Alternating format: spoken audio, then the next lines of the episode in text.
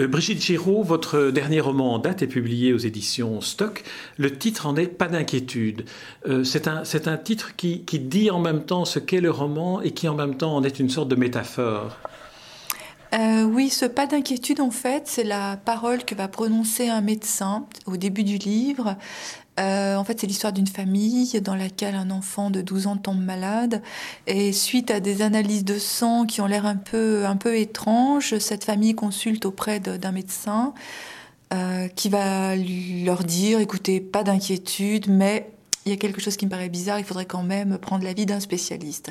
Et en fait, ce pas d'inquiétude pour moi, c'est à la fois euh, l'injonction euh, qui est là dans toute famille, c'est-à-dire euh, que les enfants font en sorte que les parents ne s'inquiètent pas pour eux, que les parents font exactement la même chose, une espèce de, de, de, mensonge, on peut dire, de petit arrangement avec soi-même et les autres, le petit arrangement du tout va bien, tout va toujours bien, y compris quand quelque chose de très grave arrive à l'intérieur d'une famille.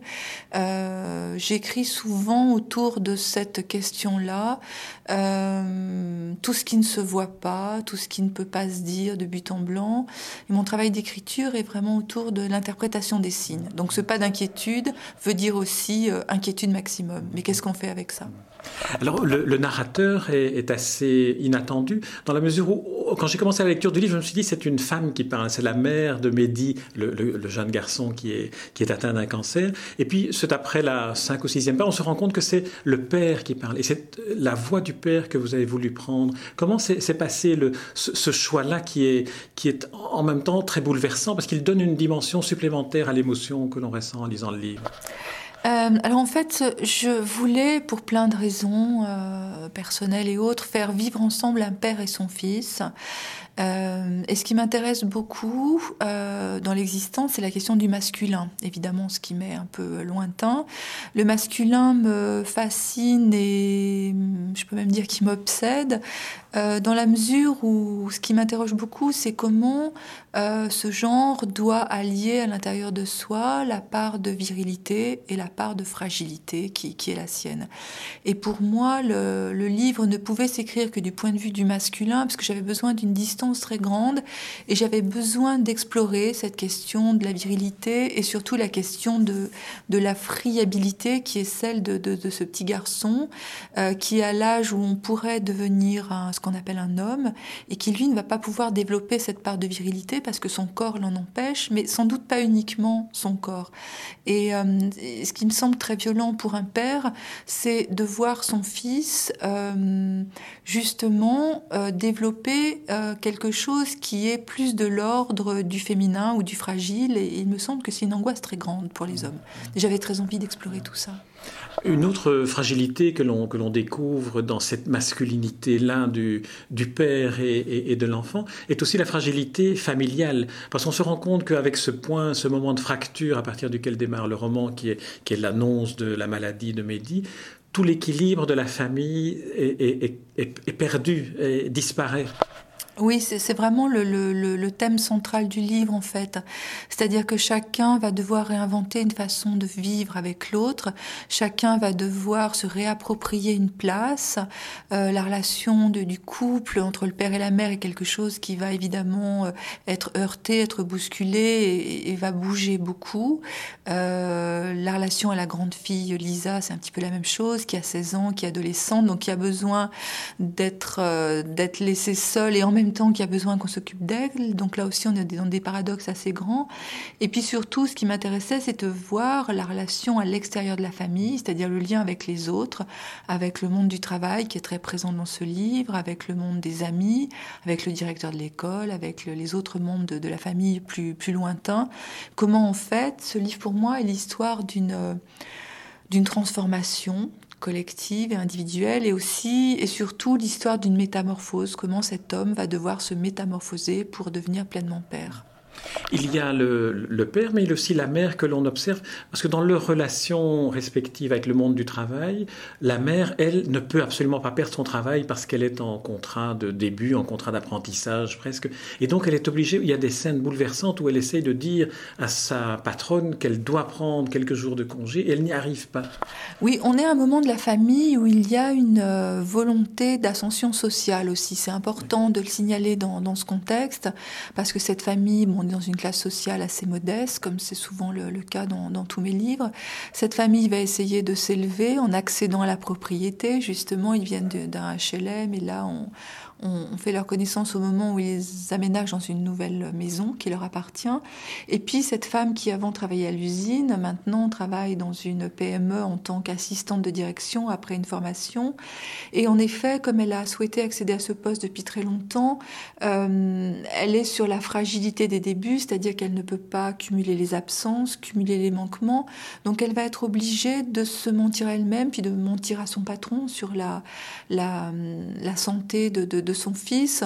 Euh, donc en même temps, son travail va finalement euh, l'empêcher d'être auprès de, son fils au quotidien, mais d'une autre façon, ce travail va presque aussi la protéger lui permettre d'être dans la fuite et de ne pas prendre la maladie et la, douleur de, plein fouet. Revenons au père cette fois-ci. Alors dans ce quotidien qui se qui s'établit entre lui et son fils malade à la maison, on se rend compte que finalement rien ne se passe comme on pense que cela devrait se passer. C'est un vide qui s'installe, c'est une sorte d'absence de, de, motivation, d'absence de raison d'être. ce qui est très compliqué, c'est qu'en fait, cet homme dispose d'une denrée exceptionnelle qui s'appelle le temps. Euh, c'est un livre qui, pour moi, parle surtout de ça, du temps, euh, qui est peut-être le dernier de nos tabous. Qu'est-ce qu'on fait du temps? Euh, quand on l'a tant souhaité, dès lors qu'on en dispose pleinement.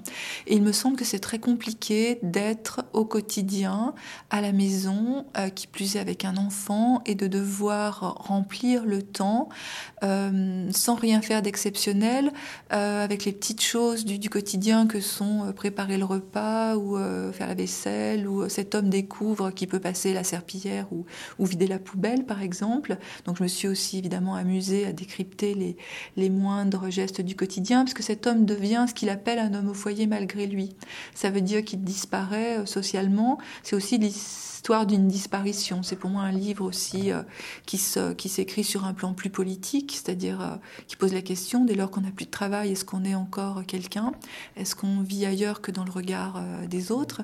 Et puis c'est vrai que la relation à son garçon va être assez lancinante parce qu'il va avoir sous les yeux au quotidien la difficulté d'être de Mehdi dans son corps et aussi dans, sa tête, puisque cet enfant est pleinement conscient de sa maladie. Et je trouve que c'est très compliqué. Là, justement, ils ne, peuvent, pas être dans le pas d'inquiétude, parce qu'il a sous les yeux en permanence tous les signes qui indiquent que Mehdi commence à être défaillant. Et ça, c'est très violent pour, euh, bah, pour un adulte. Il y a aussi chez lui une certaine part d'appréhension de la relation au monde du travail qu'il perd, parce qu'au moment où il se rend compte qu'il va être en congé euh, de relativement longue durée, il se rend compte qu'il est en train de perdre ses repères et il en veut à un moment donné à sa femme. En fait, il finit par en vouloir au monde entier, y compris à ses collègues ouvriers qui lui ont donné leur congé. Oui, parce qu'en fait, ce qu'il va vivre, euh, c'est quelque chose qu'il n'a pas choisi. Il n'a pas choisi d'être dépossédé du, du travail, d'être dépossédé de son rythme au quotidien. Il travaille dans une imprimerie, il travaille sur une rotative, donc c'est un monde assez viril, fait d'autres hommes, d'un rapport très concret à la machine, avec un tempo, avec une énergie, avec euh, un savoir-faire et avec une relation corporelle aux choses. C'est important pour cet homme-là. Euh, et il n'a pas choisi non plus de vivre la, la maladie euh, de son fils et toute l'inquiétude qui va avec. Donc il va se trouver doublement diminué, alors que sa femme continue d'être un bon petit soldat et de partir tous les matins euh, au travail. Sa grande fille Lisa va partir tous les matins au lycée. Et finalement, il, va se dérouler un huis clos entre son fils et lui à l'intérieur de cette maison qui est comme, comme une île isolée du monde. Et forcément, il va se mettre à en vouloir au monde entier, y compris à lui-même. Hein. Par moments, il a envie de, il se supporte plus, il commence à développer parfois une haine à son propre encontre. Et puis par moments, au contraire, il va, enfin à mon avis, accomplir des choses que je trouve assez grandes et assez belles. Il va avoir l'idée pour sortir de la maison d'acheter une Vespa pour emmener son fils à l'extérieur. Enfin, je trouve qu'il va accomplir des choses qu'il n'aurait pas pu accomplir si son fils n'avait pas été malade. Oui, l'exemple de l'achat la, de, la Vespa, il doit faire des choix à un moment donné. Et là, entre, entre un muret à, ajouter à la maison préfabriquée qu'ils ont acheté sans qu'elle soit tout à fait terminée et la Vespa, il a choisi la Vespa parce que c'était une sorte de, de nécessité totale pour lui dans la relation qu'il a avec son fils et avec le monde extérieur. Oui, c'est-à-dire que la relation avec son fils va se passer autrement qu'avec des mots, euh, qu'avec des paroles, comme souvent la relation euh, entre les hommes. Euh, et je trouve que le deux roues est pour moi le symbole de quelque chose de, très beau parce que on peut bricoler ensemble autour d'un deux roues, on peut faire des choses ensemble dans le garage. Et puis il y a un certain positionnement sur sur la selle, c'est-à-dire que l'un est obligé d'enlacer l'autre sans que ça se voit, sans trop montrer son, son attachement justement y a beaucoup de pudeur. Enfin, je, les ai fait déambuler tous les deux dans la campagne sans qu'ils mmh. accomplissent rien de particulier, si ce n'est que d'être vivants. Ils sont juste occupés à être vivants, enfin à être plutôt dans la survie, c'est-à-dire euh, ils vont s'allonger dans l'herbe, ils vont regarder l'avion qui passe dans le ciel et simplement euh, être pleinement en accord avec, euh, avec la nature et l'air qui traverse encore leurs leur poumons. Il y a une forme d'instinct, c'est-à-dire que cet homme va développer un instinct de survie et de vie très fort, et c'est là où il va se révéler euh, comme un père qui il n'aurait peut-être peut jamais saisi cette, euh, cette, euh, cet état-là si son fils n'était pas tombé malade. Alors, euh, Brigitte Giraud, il y a aussi votre, votre style, l'écriture que, que, vous choisissez pour, pour décrire cette situation qu'on vient d'évoquer. C'est un style très, très limpide, très, très factuel, un peu comme si un fil se déroulait. Le fil du narrateur se déroule et il tire sur un morceau du fil qui lui donne à penser, qui lui donne à ressentir certaines choses. Qui, on a l'impression que tout est fluide. Est-ce que l'écriture a été fluide? Alors l'écriture a été euh, à la fois fluide, mais avec un, travail de, comment dire, de, euh, de resserrement très grand, de choix de, des mots qu'on garde, des mots qu'on supprime, des mots qu'on qu'on voilà qu'on quel mot on, quel mot on va choisir etc euh, j'essaye d'écrire assez serré j'essaye d'être dans le juste mot. Parfois ça me prend beaucoup de temps pour choisir euh, le juste assemblage entre entre deux mots. Euh, en fait comme c'est un monologue il y a une part d'obsession assez grande et le monologue moi me permet d'aller creuser dans des couches successives de la pensée et de la sensation euh, comme pour atteindre un, enracinement de plus en plus profond, pour arriver à une forme de lucidité la plus, la plus, la plus grande possible. Euh, moi, ce qui m'intéresse, c'est que l'écriture creuse des couches et aille presque de révélation en révélation sur l'humain et sur le vivant. Voilà, donc d'où la nécessité d'être dans le choix du mot le plus adapté.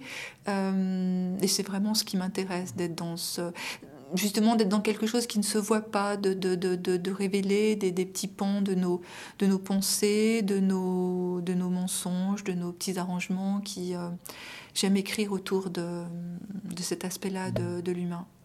Le, le, jeune, le jeune homme, le jeune garçon, Mehdi, a une lecture, celle de Robinson Crusoe, qu'il lit tout le temps. Et c'est un livre qui est un peu comme un, comme un leitmotiv, y compris dans la métaphore mm. euh, finale. Mm. On, on, on, aurait pu appeler ce livre Les naufragés oui, c'est vrai qu'on aurait pu le... appeler ce livre Les naufragés. Tout à fait, c'est un titre de Thomas, Bernard, c'est ça Il a déjà été utilisé. voilà, c'est un, un, très beau thème. Euh, en fait, comme Robinson Crusoe, ils sont tous les deux isolés, enfin, ils sont sur une île. Euh, euh c'est aussi un livre, je parlais de survie, c'est-à-dire qu'ils sont préoccupés par comment on mange, comment on se couche, comment on dort, comment on, traverse une journée euh, sans trop souffrir, en vivant quelque chose qui soit acceptable et en, en pouvant se parler, et puis comment l'un transmet à l'autre. C'est vrai que Robinson et Vendredi ont été dans, la transmission. L'un a appris, enfin ils ont appris l'un de l'autre beaucoup. Euh, et puis il y a aussi euh, les éléments qui sont très forts, enfin que, que, euh, qui sont très importants dans ma façon d'écrire, c'est-à-dire le lien avec le ciel, avec le vent, avec l'eau, avec le, les points cardinaux, un peu comme comme dans Robinson, et à l'arrière du terrain sur lequel, sur lequel a été construite cette nouvelle maison, il y a une rivière et, qui est comme, euh, euh, comme pour les, leur signifier qu'ils peuvent être à tout moment euh, isolés sur une île. Mais en fait, le choix de Robinson s'était fait de façon tout à fait inconsciente parce que c'était la lecture que pouvait faire un jeune garçon à 12 ans. Et puis évidemment, l'inconscient est toujours là pour révéler quelque chose d'assez d'assez cohérent mm. parfois. Ces choix-là ne sont jamais tout à fait innocents. Hein. Non, non, non, mais ça s'est révélé après coup. Alors le, le, livre se termine sur un entrefilet, enfin la reconstitution littéraire d'un entrefilet dans un journal. Est-ce que cela veut dire que l'idée de départ vous est venue à partir de ce fait divers où des ouvriers offrent leur jour de congé à un collègue? Alors en fait, j'avais déjà commencé le livre où je, comme je le disais tout à l'heure, où j'avais le besoin de faire vivre ensemble un père et son fils. Et puis euh, en cours d'écriture est arrivé ce fait divers qui s'est déroulé en France dans la Loire fin 2009. Donc ce sont des, employés d'une entreprise qui ont donné 170 jours de RTT à l'un des leurs qui avait besoin de temps pour euh, rester auprès de son fils gravement malade. Et c'est vrai que le livre vient s'inscrire en écho à ce, fait divers parce que j'avais été absolument bouleversée par cet élan de solidarité qui, venait s'inscrire vraiment à l'encontre du libéralisme le plus sauvage et le plus euh, violent. Euh, disons que là c'était le collectif qui œuvrait comme un acte de résistance assez fort, s'inscrivant contre l'individualisme, contre la compétition, contre le contentement de soi. Donc c'est un acte suffisamment fort pour euh, avoir envie de le, de le, souligner et de s'en emparer. Et puis dans un deuxième temps, et c'est surtout ça qui m'avait intéressé, j'ai essayé de me mettre à la place de cet homme, de ce père qui était dans un état d'isolement et de souffrance avec son enfant malade, et de me dire mais finalement ce cadeau, si grand, si puissant, est-ce qu'il peut être à la hauteur de ce cadeau-là? Qu'est-ce que c'est que de... Est-ce qu'il pourra rendre? Est-ce qu'il peut dire merci? Euh, Pourquoi c'est plus facile de donner que de recevoir? Quel est le poids de voilà, du, du, du, de la dette?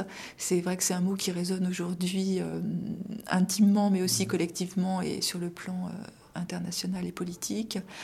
Donc c'est une réflexion autour de toutes ces questions. À la fin du livre, euh, il y a une scène où le narrateur emmène son fils dans un musée d'histoire naturelle. Ils vont voir les ours empaillés, les coléoptères et toutes ces belles choses qui sont déjà mortes mais néanmoins très belles. Et il se dit, mais finalement, je pourrais jamais dire à mes collègues euh, que j'ai passé une après-midi au musée avec mon fils parce que eux, pendant ce temps, ils travaillent sur les rotatives. Donc, je ne suis pas là pour avoir du plaisir, je ne suis pas là pour euh, être dans cette zone-là, ni de divertissement, ni de loisir, ni de plaisir, parce que ce qui guette, c'est la honte quand il arrive ça dans une famille et donc la culpabilité. Donc c'est très compliqué d'être à la hauteur de ce qu'on vous a donné.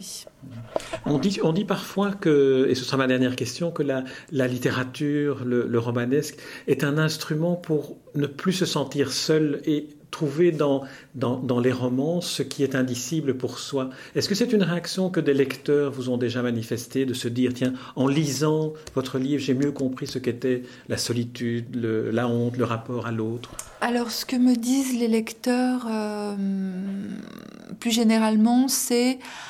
Finalement, vous m'avez permis d'oser exprimer ce que je ressentais, mais que je n'aurais pas oser dire parce que ça n'aurait pas été correct, politiquement correct. Je n'aurais pas pu m'autoriser à dire que un enfant malade euh, des jours, il me pesait et j'avais pas envie de m'occuper de lui. C'est un livre qui parle de ça, c'est un tabou, de se dire que non, j'ai pas envie d'être à la maison avec un enfant parce que c'est douloureux, parce que c'est compliqué, parce que je me sens isolée des autres, parce que je deviens minable. Donc les lecteurs sont plus dans cette, dans ce rapport-là avec mes livres, euh, voilà, de pouvoir euh, faire écho à ce qu'ils ont ressenti sans pouvoir s'autoriser à ressentir des sentiments qui sont pas on peut dire, sont conformes à ce qu'on attend euh, de, l'être humain. Voilà, c'est plus euh, sur ces zones-là. Brigitte Giraud, je vous remercie pour cet entretien et puis pour ce roman que je recommande de lire, Toutes affaires cessantes, dont je rappelle le titre, Pas d'inquiétude, il est paru chez Stock. Merci Brigitte Giraud.